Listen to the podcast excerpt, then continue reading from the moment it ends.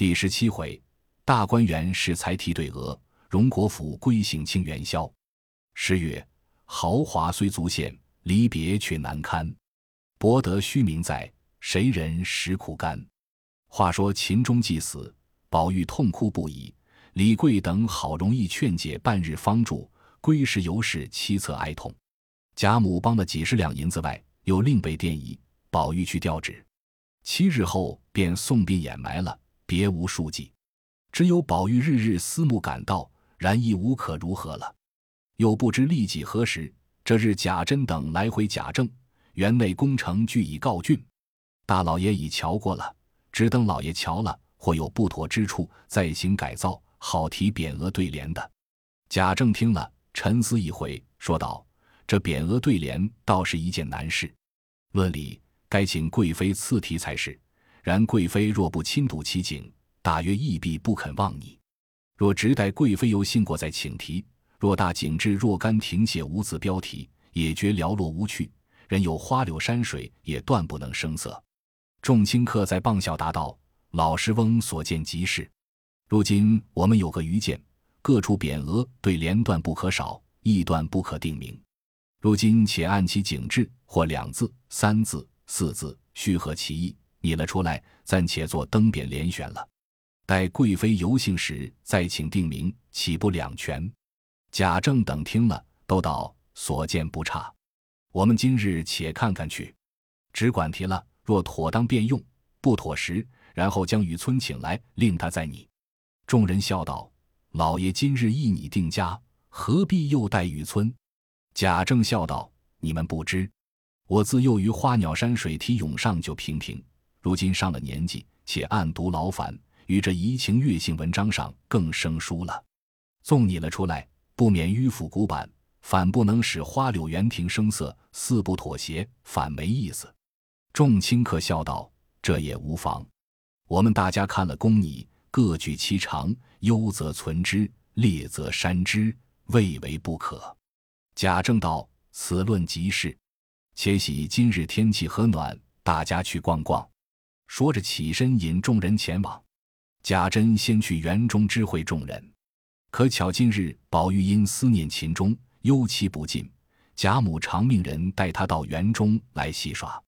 此时一才进去，忽见贾珍走来，向他笑道。你还不出去？老爷一会就来了。宝玉听了，带着奶娘小厮们一溜烟就出园来，方转过弯，顶头贾政引众客来了，躲之不及，只得一边站了。贾政进英文的署长称赞宝玉专能对对联，虽不喜读书，偏倒有些歪才情似的。今日偶然撞见这机会，便命他跟来。宝玉只得随往，尚不知何意。贾政刚至园门前，只见贾珍带领许多执事人来，一棒施礼。贾政道：“你且把园门都关上，我们先瞧了外面再进去。”贾珍听说，命人将门关了。贾政先秉正看门，只见正门五间，上面铜瓦泥丘脊，那门栏窗格皆是细雕新鲜花样，并无朱粉涂饰，一色水墨群墙，下面白石台阶，凿成西番草花样。左右一望，皆雪白粉墙，下面虎皮石随时砌去，果然不落复丽俗套。自是欢喜，遂命开门。只见迎面一带翠帐挡在前面，众卿客都道：“好山，好山。”贾政道：“非此一山，一进来，园中所有之景悉入目中，则有何趣？”众人道：“即是，非胸中大有丘壑，焉想及此？”说毕。往前一望，见白石林层，或如鬼怪，或如猛兽，纵横拱立，上面苔藓成斑，藤萝掩映，其中微露羊肠小径。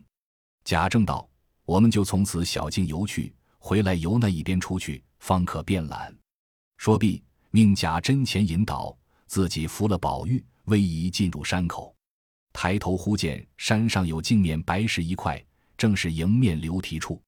贾政回头笑道：“诸公请看此处，题以何名方妙？”众人听说，也有说该题“叠翠”二字，也有说该题“锦帐”的，又有说“赛香炉”的，又有说“小钟南”的，种种名色不止几十个。原来众客心中早知贾政要试宝玉的功业技艺如何，只将些俗套来敷衍。宝玉意料定此意，贾政听了，便回头命宝玉你来。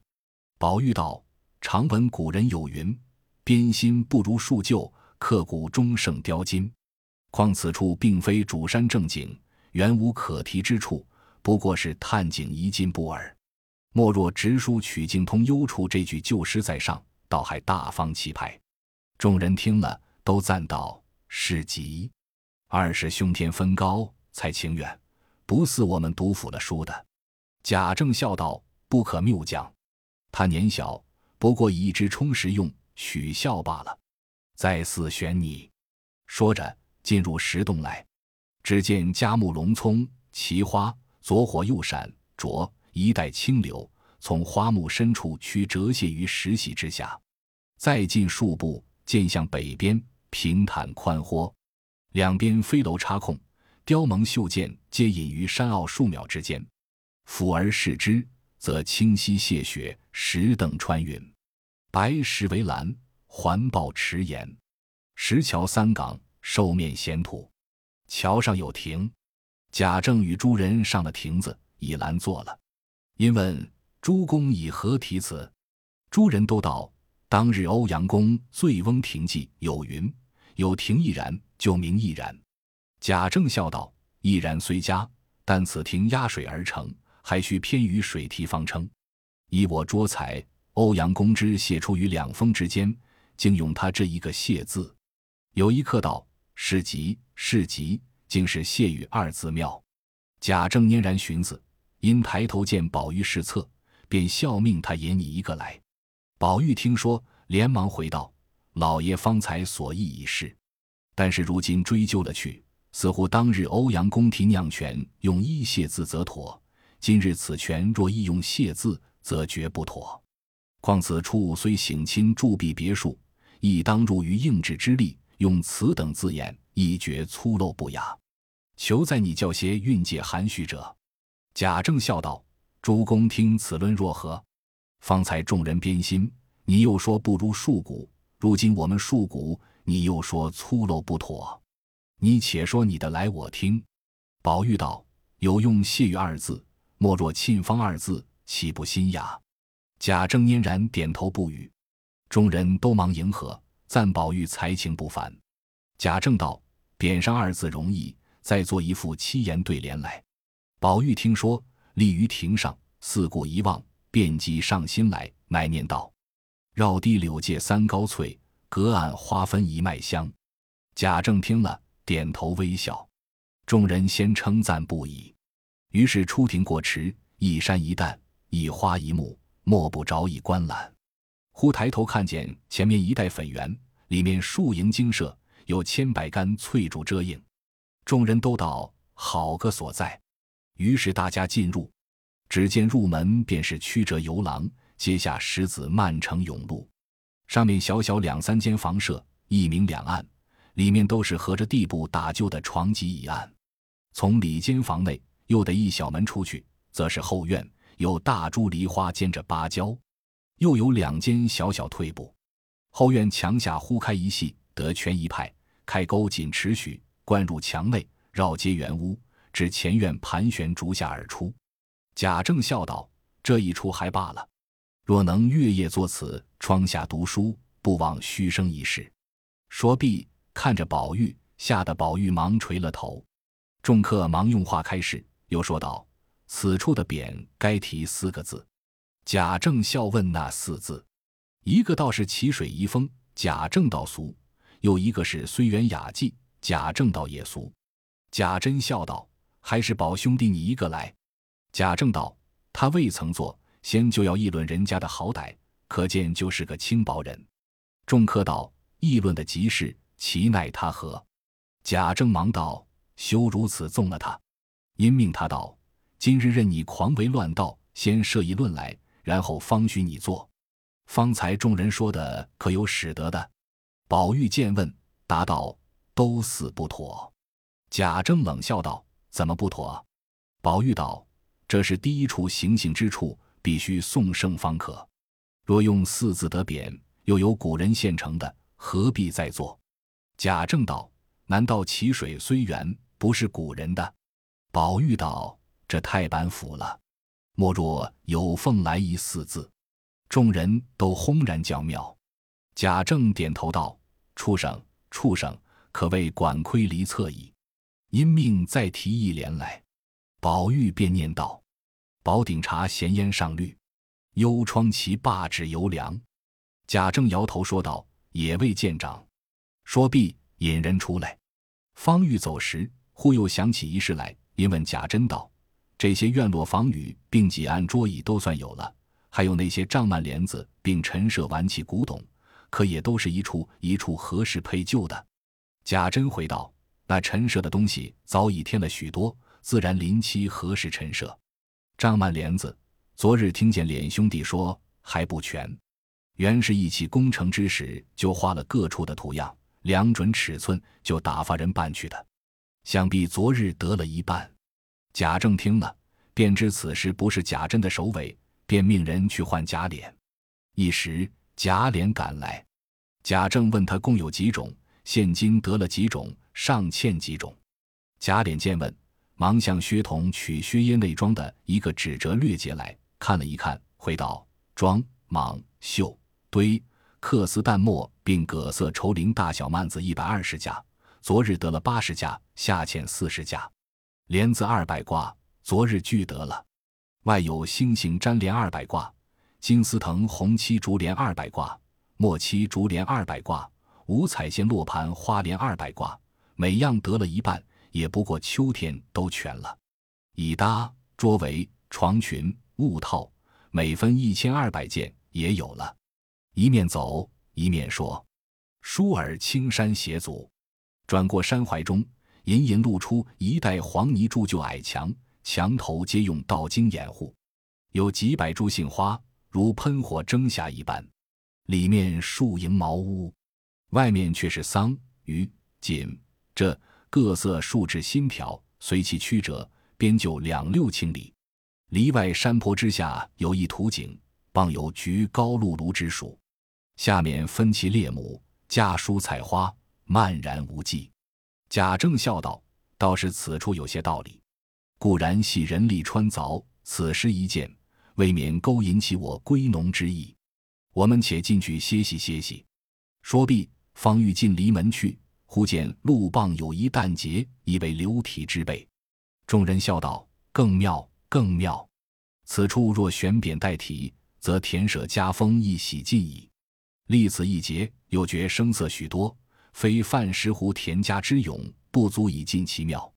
贾政道：“诸公请提。”众人道：“方才师兄有云，编新不如树旧。此处古人已道尽矣，莫若直书杏花村妙计。”贾政听了，笑向贾珍道：“正亏提醒了我，此处都妙极，只是还少一个酒幌。明日竟做一个，不必华丽。”就依外面村庄的式样做来，用竹竿挑在树梢。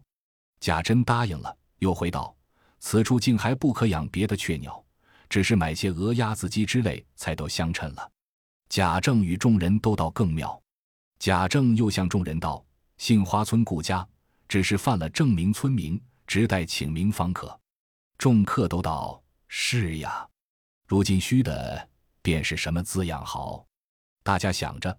宝玉却等不得了，也不等贾政的命，便说道：“旧诗有云，红杏梢头挂酒旗。如今莫若杏帘在望四字。”众人都道：“好个在望！”又暗合杏花村意。宝玉冷笑道：“村民若用杏花二字，则俗陋不堪了。又有古人诗云：‘柴门临水稻花香’，何不就用稻香村的庙？”众人听了一发哄声，拍手道：“妙！”贾政一声断喝：“无知的孽障！你能知道几个古人？能记得几首熟诗？也敢在老先生前卖弄？你方才那些胡说的，不过是使你的清浊取笑而已。你就认真了。”说着，引人步入茅堂，里面纸窗木榻，富贵气象一洗接近。贾政心中自是欢喜，却愁宝玉道：“此处如何？”众人见问。都忙悄悄地推宝玉，叫他说好。宝玉不听人言，便应声道：“不及有凤来仪多矣。”贾政听了道：“无知的蠢物，你只知朱楼画栋，恶赖富里为家，那里知道这清幽气象，终是不读书之过。”宝玉忙答道：“老爷教训的故事，但古人常云‘天然’二字，不知何意。”众人见宝玉牛心，都怪他呆痴不改。今见问“天然”二字，众人忙道：“别的都明白，为何连‘天然’不知？天然者，天之自然而有，非人力之所成也。”宝玉道：“却又来，此处之一田庄，分明见得人力穿凿扭捏而成。远无邻村，近不复郭，北山山无脉，临水水无源。”高无隐寺之塔，下无通世之桥，悄然孤出，似非大观。正似仙处有自然之理，得自然之气，虽众主引泉，亦不伤于穿凿。古人云：“天然图画四字，正谓非其地而强为地，非其山而强为山，虽百般精而终不相宜。”未及说完，贾政气得喝命插出去，刚出去，又喝命回来，命再踢一联。若不通，一并打嘴。宝玉只得念道：“新长绿天换各处，好云香护彩秦人。”贾政听了，摇头说：“更不好。”一面引人出来，转过山坡，穿花渡柳，俯拾遗泉，过了荼蘼架，再入木香棚，越牡丹亭，渡芍药圃，入蔷薇院，出芭蕉坞，盘旋曲折。忽闻水声潺湲，写出石洞。上则罗靴倒垂，下则落花浮荡，众人都道好景好景。贾政道：“诸公题以何名？”众人道：“再不必你了，恰恰乎是武陵源三个字。”贾政笑道：“又落实了，而且陈旧。”众人笑道：“不然，就用秦人旧社四字也罢了。”宝玉道：“这越发过漏了。秦人旧社说避乱之意。”如何使得？莫若了听花絮四字。贾政听了，更批胡说。于是要进港洞时，又想起有船无船。贾珍道：“采莲船共四只，坐船一只，如今尚未造成。”贾政笑道：“可惜不得入了。”贾珍道：“从上盘道亦可以进去。”说毕，在前导引，大家攀藤抚树过去，只见水上落花愈多。其水愈清，融融荡荡，曲折盈淤。池边两行垂柳，杂着桃杏，遮天蔽日，真无一些尘土。忽见柳荫中又露出一条折带朱栏板桥来，渡过桥去，诸路可通。便见一所清凉瓦舍，一色水墨砖墙，青瓦花堵。那大主山所分之脉，皆穿墙而过。贾政道：“此处这所房子无味的很。”因而步入门时，忽迎面突出插天的大玲珑山石来，四面群绕各式石块，竟把里面所有房屋悉皆遮住，而且一株花木皆无。只见许多异草，或有牵藤的，或有隐蔓的，或垂山巅，或穿石隙，甚至垂岩绕柱，迎气盘阶；或如翠带飘摇，或如金绳盘曲，或石若丹砂，或花如金桂，未分气复，非花香之可比。贾政不禁笑道：“有趣，只是不大认识。有的说是碧丽藤萝。”贾政道：“碧丽藤萝不得如此异香。”宝玉道：“果然不是。这些之中也有藤萝碧丽，那香的是杜若横舞，那一种大约是芷兰，这一种大约是青葛，那一种是金上草字头下灯草，这一种是玉露藤。”红的自然是紫云，绿的定是青芷。想来《离骚》《文选》等书上所有的那些异草，也有叫做什么或上草字头下纳将会的，也有叫做什么轮足子将的，还有石帆水松浮柳等样，又有叫什么绿移的，还有什么丹椒迷无风莲。如今年深岁改，人不能识，故皆象形夺名，渐渐的换差了，也是有的。未及说完，贾政喝道：“谁问你来？”吓得宝玉倒退，不敢再说。贾政因见两边俱是抄手游廊，便顺着游廊步入。只见上面五间青纱连着卷棚，四面出廊，绿窗油壁，更比前几处清雅不同。贾政叹道：“此轩中主茶操琴，已不必再焚明香矣。此造已出意外，诸公必有佳作新题，以言其额，方不负此。”众人笑道：“再莫若兰风贿赂贴切了。”贾政道：“也只好用这四字。其联若何？”一人道。我倒想了一对，大家批削改正。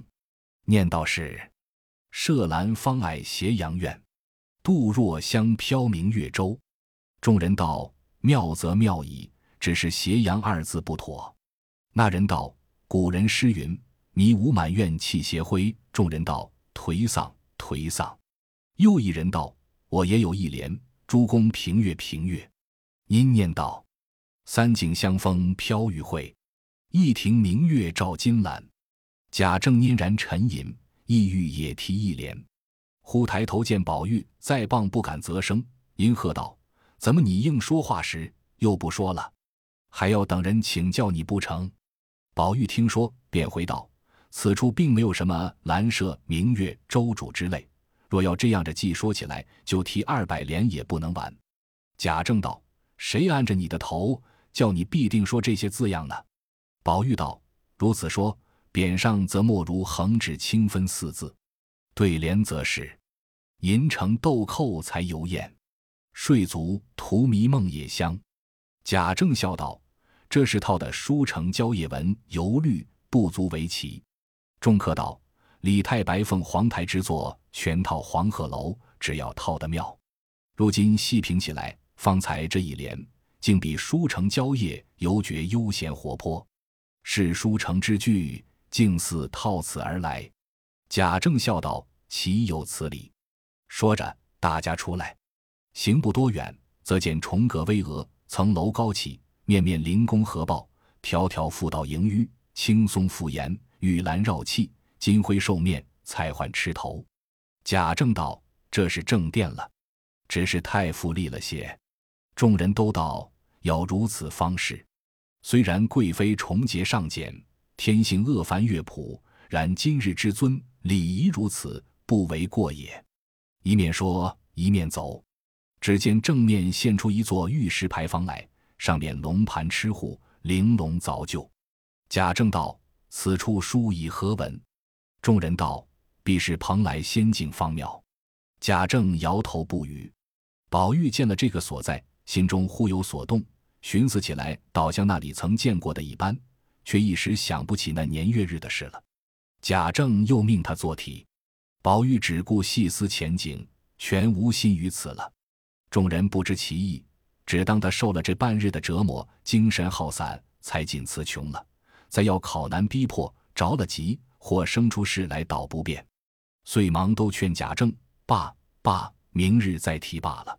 贾政心中也怕贾母不放心。遂冷笑道：“你这畜生也竟有不能之时了。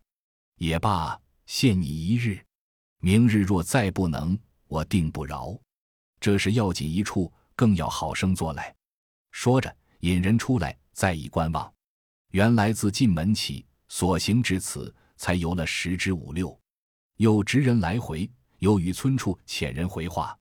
贾政笑道：“此数处不能游也。虽如此。”到底从那一边出去，纵不能细观，也可稍览。说着，引客行来，至一大桥前，见水如金莲一般奔入。原来这桥便是通外河之闸，引泉而入者。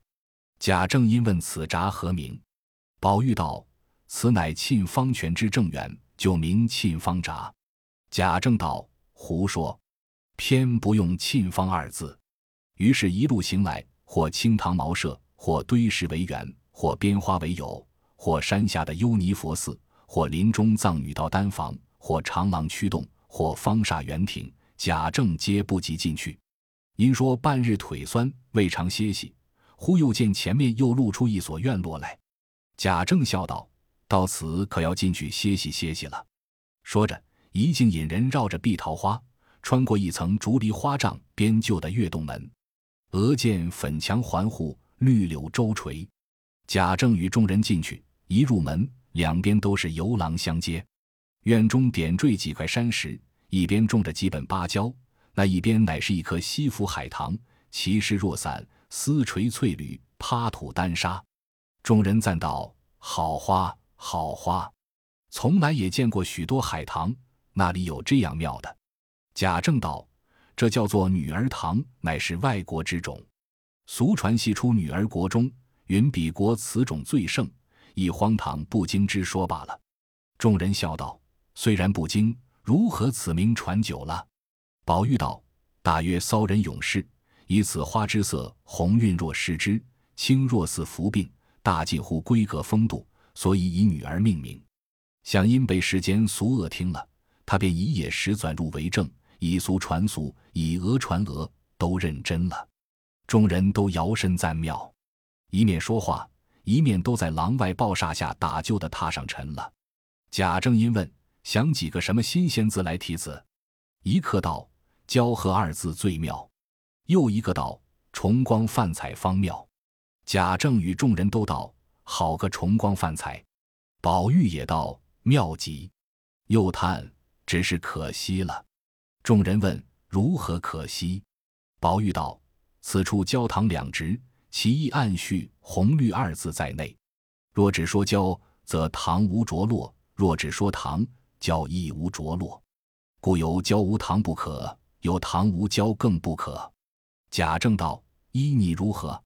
宝玉道：“依我题红香绿玉四字，两全其妙。”贾政摇头道：“不好，不好。”说着。引人进入房内，只见这几间房内收拾的与别处不同，竟分不出间隔来的。原来四面皆是雕空玲珑木板，或流云百幅，或岁寒三友，或山水人物，或翎毛花卉，或集锦，或博古，各种花样，皆是名手雕镂、五彩镶金嵌宝的。一格一格，或有著书处，或有设顶处，或安置笔砚处，或宫花设瓶。安放盆景处，其格各式各样，或天圆地方，或葵花蕉叶，或连环半壁，真是花团锦簇，剔透玲珑。梳儿五色纱壶旧，净系小窗；梳儿彩绫轻覆，净系幽户。且满墙满壁皆系随意古董玩器之形抠成的槽子，诸如琴、剑、悬瓶、桌瓶之类，虽悬于壁。却都是与壁相平的，众人都赞好精致想头，难为怎么想来。原来贾政等走了进来，未进两层，便都迷了旧路。左桥也有门可通，右桥又有窗暂隔，即到了跟前，又被一架书挡住。回头再走，又有窗纱明透，门径可行。即至门前，忽见迎面也进来一群人，都与自己形象一样，却是玻璃大镜相照。即转过进去，已发现门子多了。贾珍笑道：“老爷，随我来。从这门出去，便是后院；从后院出去，倒比先进了。”说着，又转了两层，杀出锦阁，裹得一门出去，院中满架蔷薇宝相。转过花帐，则见清溪前足。众人诧异，这谷水又是从何而来？